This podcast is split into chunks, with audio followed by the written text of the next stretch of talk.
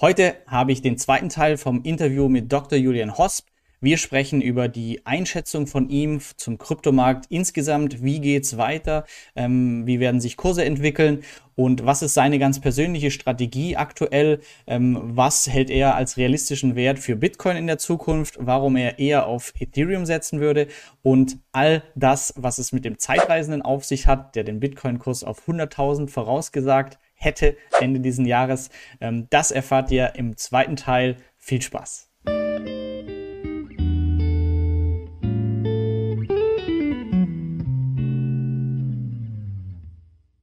dadurch, dass es sich viele gewünscht haben, würde ich jetzt äh, dein äh, Kryptowissen noch anzapfen, um so eine generelle Einschätzung ähm, für den Gesamtmarkt von dir zu, zu bekommen. Ein äh, witziger Kommentar war, hey Leute, was soll ich Julian fragen? Kam, äh, ja, frag mal, was aus dem Zeitreisenden 2021 geworden ist. Du hast, glaube ich, mal gesagt, wenn du quasi als Zeitreisender Ende 2021 äh, dir das anschaust und der Bitcoin-Kurs nicht bei 100.000 ist, dann müsste da schon driftigen Grund für geben. Ähm, glaubst du, der schießt im Dezember noch auf 100.000? Und äh, wenn nein, was ist so der driftige Grund, dass du sagst, ähm, okay, ähm, nichts geworden dieses Jahr? Also die Leute verdrehen die Aussagen ein bisschen. ähm, die, die richtige Aussage war, dass mich nicht überraschen würde, wenn der Preis bei 100.000 wäre. Nicht, dass es mich nicht überrascht, äh, dass es mich überraschen würde, wenn der Preis nicht dort wäre. Okay. Ähm, die, der, also für mich wär, war dieses Jahr, oder bin ich immer noch der Meinung, ein Preis zwischen dem alten, also dem Jahresstart 30.000 und ich ich habe immer gesagt, so bis 150.000. So diese Bandbreite würde mich nicht überraschen. Ähm, unter 30.000, über weit über 100.000, das würde mich überraschen. Ähm, wir sitzen zurzeit um die 50.000. Wenn man sich das große ganze Bild ein bisschen anschaut, überrascht mich das auch überhaupt nicht. Erstens, ähm, da war eigentlich mein wichtigstes Video das September-Video, wo ich erklärt habe, dass wenn der Oktober irrational stark wird, dass uns die Luft ausgeht im November. Und der Oktober war irrational stark, der war gepumpt durch diese Bitcoin Futures ETFs, ähm, die wenig Substanz haben, aber halt einfach unglaublich viel Hype erzeugt haben, weil die Leute alle ETF gehört haben. Und plötzlich sind die draufgekommen, das ist ja alles irrelevant und der Preis ist wieder genau dorthin gegangen, wo er damals gestartet ist. Knapp äh, bei 50.000. Ähm, und jetzt ist halt den Leuten voll die Luft ausgegangen, weil die Leute halt jetzt sagen, ähm, jetzt also was soll jetzt irgendwie den Preis heben? Und jetzt kommen noch, also jetzt kommt das ganze Tapering von der FED dazu, ähm, die jetzt doppelt so stark tapern wollen, ähm, die sogar über Zinserhöhungen nächstes Jahr sprechen. Also dieses ganze Thema Inflationsangst ähm, wird doch irgendwie konkreter. Ähm, und ja, ich glaube, dass einfach die Leute, ganz viele der Krypto-Fans einfach auf ganz falschen Prämissen in den Markt investiert haben. Äh, ich glaube, dass viele einfach mit diesem Märchen Inflation in, in, in Krypto investieren und einfach nicht verstehen, dass, dass Inflation ein, ein irrelevant kleiner Teil für den Preistreiber ist. Und die Leute halt irgendwie alle da sitzen und sagen, ich muss jetzt in Bitcoin investieren und in Krypto investieren wegen Inflation. Aber es gibt so viele andere Faktoren, die dagegen arbeiten. Ähm, und dass das einfach zurzeit ein bisschen ein, wahrscheinlich ein schwierigeres Bild zum Vorhersehen äh, bringt, als wie man das vielleicht vor einem Jahr gehabt hat. Ich bin wahrscheinlich für 2022 weniger optimistisch, als ich das irgendwie für 2021 gewesen bin. Und ich glaube, dass zwei Events einfach 2021 nicht so gut waren. Das erste war Elon Musk, ähm, der einfach unglaublich gehypt hat. Und dann, und das ist halt jedes Mal dasselbe, wenn du etwas, das raufgeht, plötzlich die Luft rausziehst, es ist so, so, so schwer, das Ding wieder raufzubringen. Und das zweite Mal war wiederum komplett falscher Hype, nämlich der Bitcoin Futures ETF. Und ähm, ich habe es damals im März, habe ich es gewusst, dass wir viel zu hoch sind. Ich habe es kommuniziert. Ich habe mich aber nicht getraut, irgendwie jetzt aggressiv zu verkaufen, sondern ich habe mir gedacht, weißt du was, ich mache genau das Gleiche, was ich 2017 gemacht habe, wenn der Markt irgendwie so rauf ist. Ich gehe in Bitcoin. Und mittlerweile ist einfach Bitcoin nur mehr ein Coin. Es gibt einfach so viele andere große Coins. Und Bitcoin ist zwar der größte Coin, aber äh, wenn du schaust, wenn die Coins runtergehen, Bitcoin geht meistens genau gleich weit runter wie die anderen Coins. Und das war halt ein, eine Fehleinschätzung. Das habe ich dann auch Ende Q2 immer wieder kommuniziert, dass einfach ein Fehler war, dass ich geglaubt habe, dass Bitcoin der Safe Haven im Kryptobereich ist. Ist er nicht. Ähm, er, also Ethereum und er hat, glaube ich, jeder Top 10 Coin hat Bitcoin dieses Jahr outperformed. Selbst wenn du irgendwie vom All-Time-High ausgehst und dann schaust, wie sieht es jetzt seitdem aus? Und selbst da haben, haben die meisten Coins Bitcoin outperformed. Also Bitcoin hat einfach hier ähm, mittlerweile einfach für mich immer weniger und weniger Risikochancen im Vergleich als wie jetzt andere Coins. Und ich habe dann dieses, also dieses Quartal habe ich den Fehler nicht mehr gemacht, äh, war für mich wieder diese irrationale Hype. Und ich bin dann hergegangen und gesagt, ich nehme Gewinne mit. Und ich habe exklusiv aus Bitcoin Gewinne mitgenommen. Ich habe keine Ether verkauft, ich habe keine DeFi-Chain verkauft, ich habe hauptsächlich meine Bitcoin-Position verringert. Ich hab, muss aber auch dazu sagen, ich habe sie nicht verringert, weil ich glaub, geglaubt habe, dass ein Crash kommt. Und ich will jetzt auch nicht sagen, dass jetzt ein Crash da ist. Aber ich habe geglaubt, dass wir wahrscheinlich zurzeit emotional ein bisschen überreagiert haben und dass der Markt dann wahrscheinlich wieder emotional unter, also in die Gegenrichtung reagiert. Ähm, der Zeitreisende, der mir jetzt sagt, wir stehen jetzt bei 50.000, ähm, Ethereum steht wo? Ich glaube bei 4.000. Ähm, DeFi Chain steht zwischen 4 und 5 Dollar um den Dreh rum.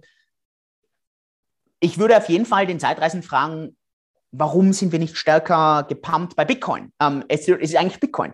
Die anderen Coins haben super krass gepumpt. Also Ethereum ist was, ist glaube ich bei 800 gestartet, hat über 5x gemacht. Das ist unglaublich auf dieser Größe, wenn man sich das überlegt. Ähm, DeFi Chain ist, glaube ich, das Jahr bei 70 Cent rein, also hat auch 6x irgendwie gemacht, plus die ganzen Rewards. Also eigentlich ist nur das Problem äh, ist Bitcoin. Ähm, Ethereum hat, also wenn du jetzt eigentlich hergehst und sagst, Bitcoin hat an, annähernd eine Rendite wie Ethereum, Ethereum hat 5x von mir aus gehabt, naja, dann wäre Bitcoin jetzt bei 150.000. Es ist einfach, und das sieht man, und die Leute wollen das einfach sich nicht eingestehen. Und es gibt natürlich ganz, ganz, ganz viele der Bitcoin-Maximalisten, die genau diese Aussagen hassen. Aber es gibt andere Dinge auf der Welt auch, die einen Nutzen für Menschen haben. Es ist nicht nur Bitcoin, das nützlich ist, sondern es gibt viele, viele, viele andere Dinge, die nützlich sind.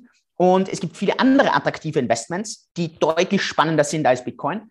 Und viele der institutionellen und großen Investoren, die eben nicht einen religiösen sektenartigen Hauch für ihr Investment haben, sondern die ein einzige Religion haben. Und die Religion bedeutet, guter Investor zu sein. Und guter Investor zu sein bedeutet, dass ich mit wenig Aufwand Kaufkraft in die Zukunft transportieren kann. Egal wie, es ist egal. Solange das einigermaßen mit den eigenen moralischen, ethischen Werten irgendwie übereinstimmt. Und da gibt es manche Leute, die sagen, ich habe kein Problem, ich investiere in Kriegsfirmen, das ist mir total egal. Ich investiere in in Tabakfirmen ist mir scheißegal. Und es gibt andere, die sagen, nö, ich würde nicht mal mehr in Energiefirmen investieren, wenn die nicht Clean Energy sind. Das muss man für sich selber definieren. Aber als guter Investor, solange das mit deinen ethisch-moralischen äh, Grundzügen übereinstimmt, ist deine einzige Aufgabe, Kaufkraft mit so wenig Zeitaufwand in die Zukunft zu transportieren. Und das macht ein gutes Investment aus. Und ich glaube, dass einfach viele große Investoren Bitcoin spannend finden, aber einfach erkennen, wo wird von Bitcoin der Fair Value die nächsten zehn Jahre sein? Sagen wir mal bei halb, halb Million Dollar. Okay, das ist für mich absolut realistisch. Okay, habe ich 10x, unglaublich gut. Aber die Leute investieren nicht in Krypto wegen 10x. Die Leute investieren in Krypto wegen 50x, wegen 100x. Das ist ganz normal, weil du einfach so eine Ungewissheit in dem Markt drinnen hast. Darfst eins nicht vergessen. Niemand weiß, wer Satoshi ist. Niemand. Was ist, wenn Satoshi hergeht und seine Coins auf den Markt schmeißt? Keiner weiß es. Niemand weiß, wie die elliptische Kurve vom Bitcoin entstanden ist. Niemand. Niemand weiß, ob die irgendwie von der Kryptographie her ein Problem hat. Niemand weiß es. Niemand weiß, ob auch nur ein einziger Dollar bei Tether gedeckt ist. Niemand weiß das. So, die ganzen Sekten, äh, sektartig Kryptoanhänger, die ignorieren das alles. Denen ist es total wurscht. Und das ist okay. Aber ein guter Investor achtet auf solche Dinge und versteht, ich kann das eine Risiko nicht berechnen. 10x bei Bitcoin sind mir vielleicht zu wenig für das Risiko, wenn ich vor allem, zum Beispiel bei Ethereum, vielleicht 30, 40, 50x habe. Wenn ich vielleicht bei anderen Coins nochmal deutlich mehr habe. Und das merkt einfach zurzeit, meiner Ansicht nach, der Bitcoin-Markt. Und aus dem Grund wäre das die Erklärung, was der Zeitreisende mir sagen muss. Weil ähm, Ethereum hat eigentlich, also mein, mein, mein zeitreisendes Ziel bei Ethereum waren ungefähr 10.000 Dollar ähm, oder 8, ich glaube 8.000 habe ich gesagt. Und da sind wir eigentlich nicht so weit davon entfernt, wenn man sich das überlegt, als, als absolut bullisches Ziel ähm, im Vergleich zu der Rendite, die jetzt irgendwie bei Bitcoin ähm, basiert ist. Und das wäre wahrscheinlich so der, der wichtige Punkt, wahrscheinlich im, im, im ganzen System zum Verstehen. Mhm. Spannend. Ähm, da anschließend die Frage ähm, Stock-to-Flow-Modell im Bitcoin. Was ist deine Meinung dazu? Du sagst 500.000 Dollar so Fair Value für dich irgendwie plausibel. Eine Million too much? Oder was, was ist da so deine Einschätzung? Nö, also, also ich finde jetzt nicht, dass eine Million ein, ein Problem deshalb ist. Ich bin aber auch jemand, der nicht ein Anhänger von diesen Modellen ist. Also ich war nie ein Anhänger vom Stock-to-Flow-Modell. Ich bin kein Anhänger von einem Floor-Modell. War ich nie, bin ich nicht. Ich weiß schon, dass ich derjenige war, der das im deutschsprachigen Raum vor zweieinhalb Jahren, glaube ich, ähm, präsentiert hat und erklärt hat. Aber nur weil ich über eine Idee rede, heißt nicht, dass ich diese Idee gut finde. Ähm, ganz im Gegenteil, ich rede gerne über Ideen, um diese Ideen zu analysieren und auseinanderzunehmen. Und ich bin halt jemand, der, und das hat wahrscheinlich, haben wahrscheinlich viele Menschen einfach irgendwie verlernt, diese Fähigkeit, dass es absolut okay ist, über Ideen zu diskutieren, ohne dass man dafür entweder sofort einen Menschen verurteilen muss oder dass man, keine Ahnung, nur weil ein Mensch eine Idee hat, dass diese Idee schlecht ist. Ganz im Gegenteil. Ideen sind Ideen und es ist ganz wichtig, dass Ideen diskutiert werden. Und ich finde es ganz wichtig, dass man das Dr. Flow-Modell durchdenkt, dass man sich, dass man diese Ideen findet. Und der Grund, warum ich diese ganzen Modelle, finde ich, korrekt finde. Und, ein, und ich finde auch Chartanalyse absolut Schwachsinn. Ich finde diese ganzen Blockchain-Analysen kompletten Schwachsinn. Der Grund ist ganz einfach. Eigentlich zwei Gründe. Das erste, beim Investieren kann keiner oder kann die Masse nicht recht haben. Wenn die Masse recht haben würde, wäre es eine self-fulfilling prophecy und der Markt würde sofort das, was die Masse denkt, einpreisen. Ganz simples Beispiel, ich verwende das ganz, ganz, ganz oft.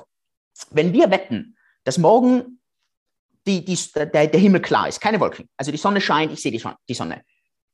Egal ob acht Milliarden Menschen glauben, dass morgen die, die, es wolkenfrei ist, kein Mensch kann das jetzt beeinflussen. Es kann vielleicht irgendwelche Chinesen werden schon irgendwelche Technologien haben, die dann irgendwie Wolken kreieren können. Aber lass, lassen, wir, lassen wir es mal realistisch sein. Es ist der Sonne scheißegal. Es sind den Wolken scheißegal. Es ist ihnen total egal, ob acht Milliarden Menschen darauf wetten.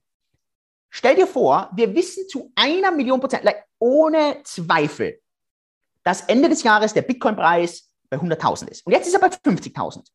Wir wissen, also es ist, gibt keinen Zweifel, dass, es dort, dass der Preis dorthin geht. Was würde jeder machen? Jeder würde in Bitcoin investieren.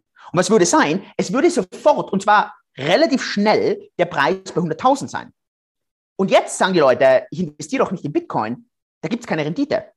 Und das ist genau das große Problem. Die Renditen beim Investieren stehen für die konträren Investoren. Und das unterschätzen auch die Leute immer. Die guten Investmentideen sind die Ideen, die konträr sind zu dem, zu dem ganzen Rest. Es sind nicht immer die Ideen, die eintreffen. Ganz im Gegenteil, oft haben diese Leute Unrecht. Aber wenn sie eintreffen, haben die eine unglaublich höhere Rendite im Vergleich zu jedem anderen. Und das ist das erste große Problem mit jedem Modell. Das ist das erste. Das zweite große Problem ist, ein Modell muss die Zukunft für so viele Sachen vorhersagen, und zwar vor allem für zwei Sachen. Angebot und Nachfrage. Und allein das Angebot ist unmöglich zum Vorhersagen, denn es reicht nicht nur den Flow vorherzusagen, also wie viele Bitcoins werden kreiert, sondern es geht auch um die Verkaufsmotivation der Leute. Gleichzeitig muss ich die Kaufmotivation der Leute vorhersagen. Hey, sorry, vor zweieinhalb Jahren, als das Dr. Flow-Modell bekannter worden ist, kein Mensch, kein Mensch hat mir vor zweieinhalb Jahren vorhersagen können, dass 2020 und 2021 durch eine Pandemie geprägt sein wird. Durch 50 oder 40 Prozent Geldmengenerweiterung. Unmöglich. Man hat, von mir aus hätte man über Regulation und, und Steuern und all dieses Thema, das lasse ich mir alles einreden. Aber niemand hat mir vor zweieinhalb Jahren eine Geldmengenerweiterung von 40 Prozent vorhersagen können und eine Pandemie. Und beide dieser Faktoren waren über die letzten zwei Jahre die absolut entscheidenden Faktoren. Es war nichts anderes. Es, es ist sowohl bei Aktien als auch bei Immobilien, als auch bei Rohstoffen, bei Edelmetallen, bei Kryptowährungen, egal welcher Vermögenswert man sich anschaut, Anleihen, diese zwei Faktoren waren die absolut wichtigsten Faktoren. Und wenn jetzt wieder jemand hergeht und sagt, jetzt kommt Omikron, oh mein Gott, wir sehen den Crash runter, weißt du was, vor eineinhalb Jahren, damals war genauso die V-Shape Recovery, die kommt jetzt wieder. Warum ist die V-Shape Recovery gekommen? Die ist gekommen wegen einer 40% Geldmengenerweiterung. Wenn die jetzt nicht kommt, hast du keine Ahnung, was passiert. Diese zwei Faktoren. Und das ist ein so essentieller Punkt, den einfach die Leute, die Leute sitzen heute da und reden von irgendwas, von irgendwelchen PE-Ratios und Schiller-Ratios uh, und, und, uh, und historischen Immobilienpreisen. Es ist komplett irrelevant. Das Einzige, was relevant ist, ist, wie geht es der Wirtschaft wegen der Pandemie und wie reagiert der, die Zentralbank drauf mit ihrem ganzen Gelddruck. Und das sind zurzeit die einzigen zwei wichtigen Faktoren. Und, äh, äh, ja, und, und das kann mir kein einziges Modell vorhersagen. Absolut, äh, super, weil das wäre nämlich meine Anschlussfrage, wenn du sagst, Inflation nur geringen Einfluss auf die Bitcoin-Kursentwicklung, viel größerer Einfluss waren Faktoren wie Black Swan-Ereignis, Pandemie. Ähm, Perfekt. Natürlich auch, ich will schon dazu sagen, dass natürlich Inflation, Geldmengenerweiterung, die 40 Prozent, das ist ja. unglaublichen Einfluss auf Bitcoin hat. Aber es war auch das in dieser Zeit, und das war für mich wahrscheinlich ein viel wichtigerer Faktor. Gleichzeitig diese ganze GameStop, dieses Gambling, dieses, ich kann mich plötzlich vor einen Computer setzen, über Knopfdruck kann ich mehr Geld verdienen, als ich davor im Lager verdient habe, durch Lastwagenfahren verdient habe, durch irgendwelche Jobs verdient habe, die kein Mensch dieser, dieser Welt freiwillig macht, sondern nur dafür macht, um seine Zeit gegen Geld zu tauschen. Und plötzlich sitzen Leute da, die konnten gar nicht raus, haben von der Regierung kostenlos ihre Government-Checks bekommen und jetzt sitzen sie da und sagen, hey, Alter, zeig mir mal, wie schnell, wie, wie, wie werde ich jetzt schnell reich? Ich habe jetzt drei Monate Zeit, wie werde ich jetzt reich? Boah, krass, da gibt es GameStop, da gibt es dies, da gibt es das, oh, da gibt es Doge, Bitcoin. Wenn, was ist der Nummer zwei Coin nach Bekanntheitsgrad in. Amerika? Es ist nicht, es ist nicht Ethereum, es ist Doge.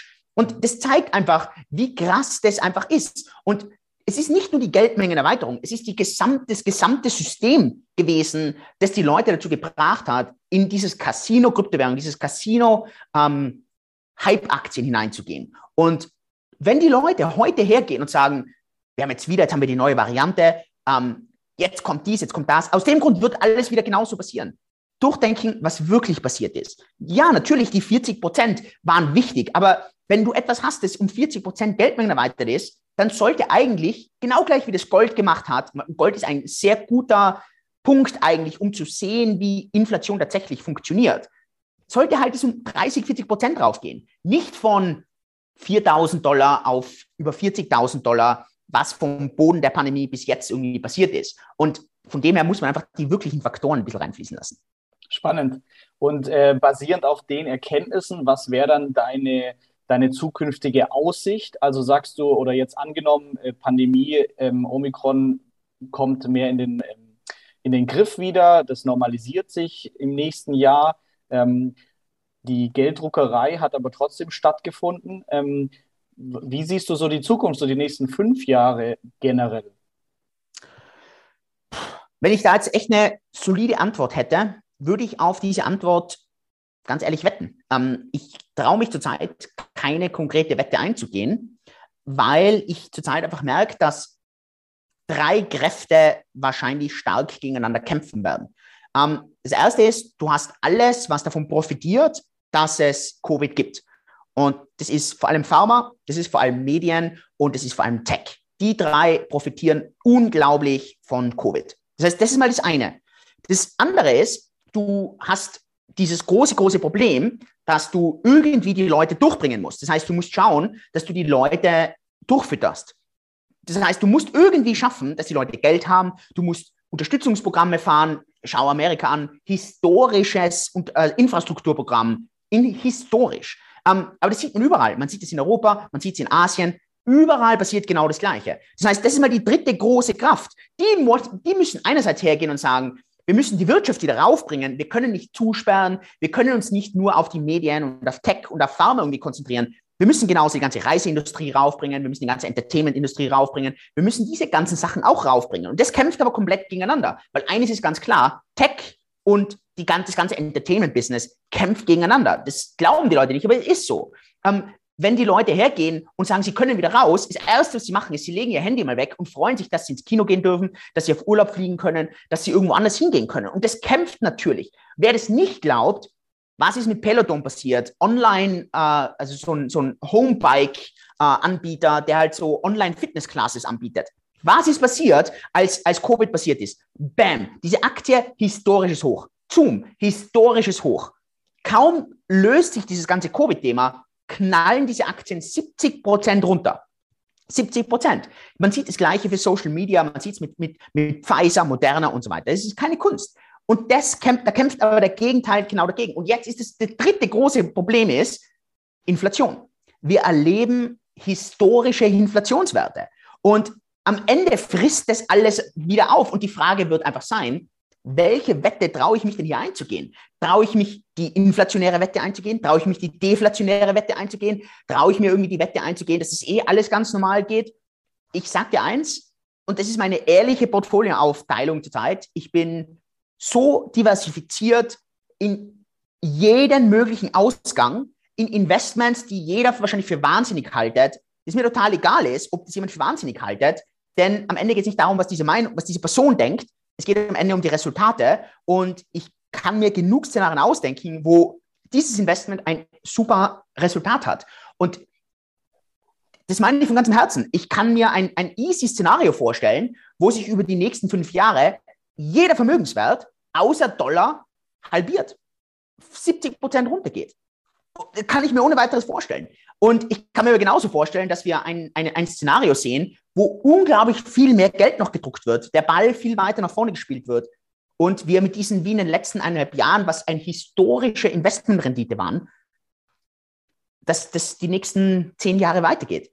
Ähm, und jeder, der meint, er versteht das, im Nachhinein hat man wieder diesen Survivorship Bias, also diese Äffchen, die alle Münzen flippen. Und dann der eine Affe, der einfach sechsmal durch die ganzen Sachen durchkommt, das Glück gehabt hat und der wird dann interviewt. Ja, erzählen Sie, warum haben Sie das gewusst? Ja, für mich war das so eindeutig zum Sehen. Und jeder sitzt da und sagt, ja, natürlich, das wäre so einfach zu sehen gewesen. Und keiner versteht, dass es aber gleichzeitig keine Ahnung, wie viele andere Affen gibt, die genauso einfach nur da gestanden sind, mit den Münzen geflippt haben, die genau das Gleiche gemacht haben, aber die halt einfach falsch gelegen sind. Und ich traue mich zurzeit, ich bin zurzeit sehr, sehr, sehr vorsichtig, was meine Finanzen angeht. Vor einem Jahr war ich unglaublich aggressiv, extrem fokussiert investiert, zurzeit mega, mega diversifiziert. Ich glaube, es gibt keine Anlageklasse außer Immobilien, äh, in die ich zurzeit irgendwie nicht stark investiert bin. Der Grund einfach, warum ich keine Immobilien habe, ist, die sind so viel Arbeitsaufwand, die sind so lokalisiert, und ich kann die gleichen Vorteile wie Immobilien durch Aktien auch abbilden. Und aus dem Grund bin ich ja in Immobilien nicht drin. Es ist jetzt einfach nur eine persönliche Sache.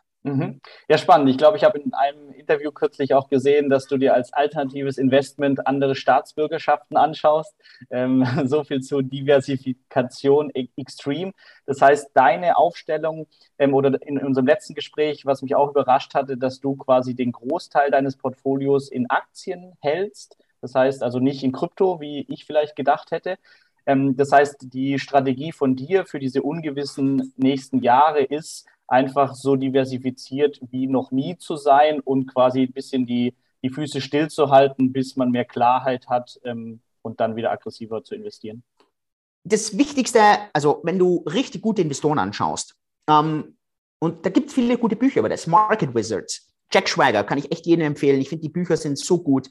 Und wenn du die richtig, richtig, ich rede jetzt nicht von irgendwelche Krypto-Heinis, die seit eineinhalb Jahren hier Charts irgendwo hinzeichnen und, und meinen, sie sind jetzt da die nächsten, genau, sind jetzt da die nächsten Millionäre. Überhaupt nicht. Ich rede von Leuten, die seit Jahrzehnten es immer wieder geschafft haben, Vermögen aufzubauen, Vermögen zu behalten, Vermögen aufzubauen, Vermögen zu behalten. Die meisten Leute, hoffentlich, haben ja nicht nur noch drei Jahre vor sich. Die meisten Leute haben hoffentlich noch 100 Jahre vor sich. Ähm, und die Kunst ist ja jetzt nicht jetzt, wenn alles raufgegangen ist. Sorry, wenn in den letzten zwei ja. Jahren sein Geld nicht verdoppelt, verdreifacht, vervierfacht hat, ey, der hat einfach nicht investiert. Der war ein Dollar drin. Das ist unmöglich, in den letzten Jahren kein Geld verdient zu haben. Das war keine Kunst. Die Kunst war, wie viel hast du verdient. Und ich glaube einfach, dass jetzt eine Zeit kommt, und das ist wieder genau der Punkt, den ich ansprechen wollte, richtig, richtig gute Investoren verstehen, wann sie mega aggressiv werden müssen sind dann total geduldig, während sie aggressiv sind, werden nicht irgendwie nervös, weil sie jetzt irgendwie, äh, keine Ahnung, 70 Prozent, 80 Prozent, ganz ehrlich, wie ich extrem aggressiv investiert habe in Krypto, war ich wahrscheinlich 95 Prozent in Krypto. Voll aggressiv. Und hat mir null ausgemacht. Sobald ich dann aber hergehe und merke, weißt du was, jetzt muss ich ein bisschen rausgehen, jetzt wird das Ganze ein bisschen unsicher, habe ich extrem diversifizieren angefangen. Und alles mit Geduld. Und ich glaube, dass gute Investoren genau das machen. Die sind geduldig, wenn sie aggressiv sind und die sind absolut geduldig, wenn sie sich unsicher sind. Und ich merke halt oft, dass unerfahrene Investoren, schlechte Investoren, sind immer nervös. Die müssen irgendwas machen. Die können nicht da sitzen und, und irgendwie nichts tun. Und ich merke das selbst bei mir auch. Äh, wir haben so eine Investmentgruppe und da sind schon alles eigentlich sehr wohlhabende Leute drin. Und wenn ich da zum Beispiel mal einen Monat lang oder zwei Monate lang keine neue Investmentidee präsentiere, werden die Leute alle gleich sofort nervös. Was ist jetzt, ähm, hast du mal eine neue Alpha-Idee? Hast du mal was, hast du eine Trading-Idee? Nee, habe ich nicht. Und ich werde auch keine machen. Wenn das ein Problem ist, dann schau dir meine Updates nicht an oder, oder, oder tritt der Gruppe aus. Oder es, es ist mir total egal. Ähm, ich kann nur dann investieren, wenn der Markt mir die Möglichkeit gibt. Und ich bin, und, und wie gesagt, wenn ich durchziehe, dann will ich mir ziemlich sicher sein, dass ich den Ball treffe. Und ansonsten, und, und, und sonst ziehe ich nicht durch. Und ich merke halt einfach, dass viele nicht so gute Investoren, die setzen sich Also die setzen sich so das Ziel so, ich muss, keine Ahnung, ich, ich, ich gehe erst in Rendite, wenn ich jetzt mein Geld noch verdreifache. Verdreifachen muss ich es jetzt noch, dann kann ich, dann, dann gehe ich aus Krypto raus. Das entscheidest nicht du, das entscheidet der Markt. Und der Markt, kann, da bist du null Einfluss aus dem Ganzen. Und ähm, zurzeit, glaube ich, schwimmt jeder in einer absoluten Euphorie, was Krypto angeht.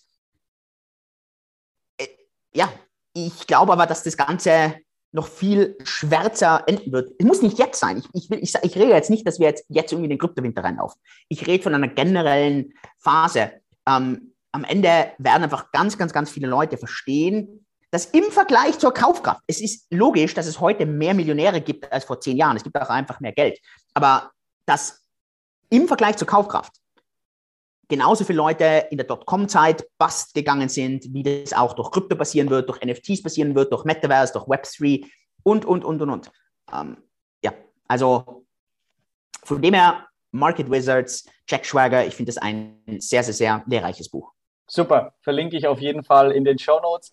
Äh, ja, klasse, Julian. Vielleicht noch eine Abschlussfrage. Ähm, deine Einschätzung Metaverse, NFTs, ähm, bist du da bullish oder generell äh, Web3? Sagst du, boah, das, das braucht noch eine Weile, um sich hier zu entwickeln? Ähm, oder sagst du, krasse Chancen, es wird schneller genutzt, als wir, als wir denken? Was ist so deine Metaverse-Einschätzung aktuell? Um, ähm, ja, ich glaube, dass natürlich jetzt Facebook da reinkommt, hat es halt einen unglaublichen Hype. Um, ähm, am Ende Web3 funktioniert nicht durch Firmen per Definition, es funktioniert nur durch Communities. Communities brauchen deutlich länger als eine Firma, weil die natürlich ja, dezentraler sind.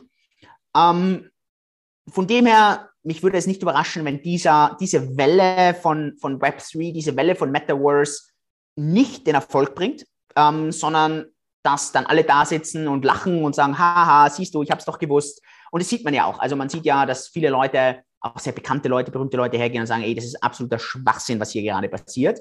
Dann flaut die ganze Welle wieder ab.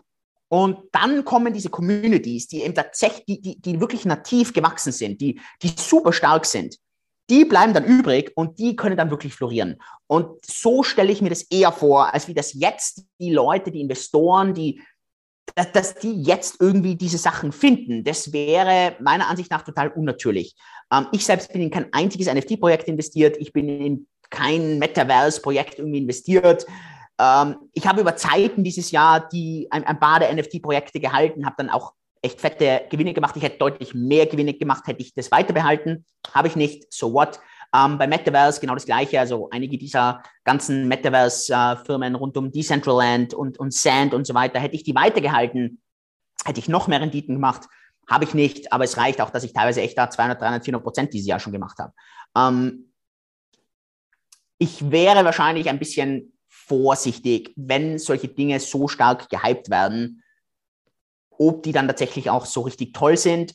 Auf, ich bin bullischer auf NFTs und Web3 und Metaverse auf die nächsten zehn Jahre als auf die nächsten ein, zwei Jahre. Okay, Schönes Schlusswort. Julian, vielen Dank für deine Zeit und das super spannende Interview. Ähm, gerne mal wieder. Ähm, ja, gerne. schöne Zeit auch bei der Family in Österreich. Und äh, ja, danke dir. Danke euch. Ganz liebe Grüße. Ciao. Das war der zweite Teil vom Interview mit Dr. Julian Hosp. Ähm, ich freue mich über deine Kommentare. Ähm, wie fandest du das Interview? Wie findest du generell Interviews? Ähm, wen soll ich als nächstes interviewen? Was sind weitere Fragen, die dich interessieren würden? Ich freue mich auf dein Feedback und tollen Tag dir. Danke, dass du bei dieser Podcast-Folge dabei warst. Du konntest was mitnehmen? Leite ihn gerne an deine Freunde weiter, die mit dir Vermögen aufbauen wollen. Geteilte Freude ist doppelte Freude. Alle wichtigen Links der Folge findest du in den Show Notes. Wenn du den Geldschnurrbart Podcast aktiv mitgestalten möchtest, verlinke @geldschnurrbart auf Instagram und stell uns deine Frage. Vielleicht ist sie dann schon bald Thema in einer neuen Folge. Ansonsten hilft uns jede Bewertung auf iTunes oder Spotify. Vielen Dank dafür. Auf das unser Vermögen und unsere Zufriedenheit weiter wachsen. Bis zum nächsten Mal, dein Geldschnurrbart.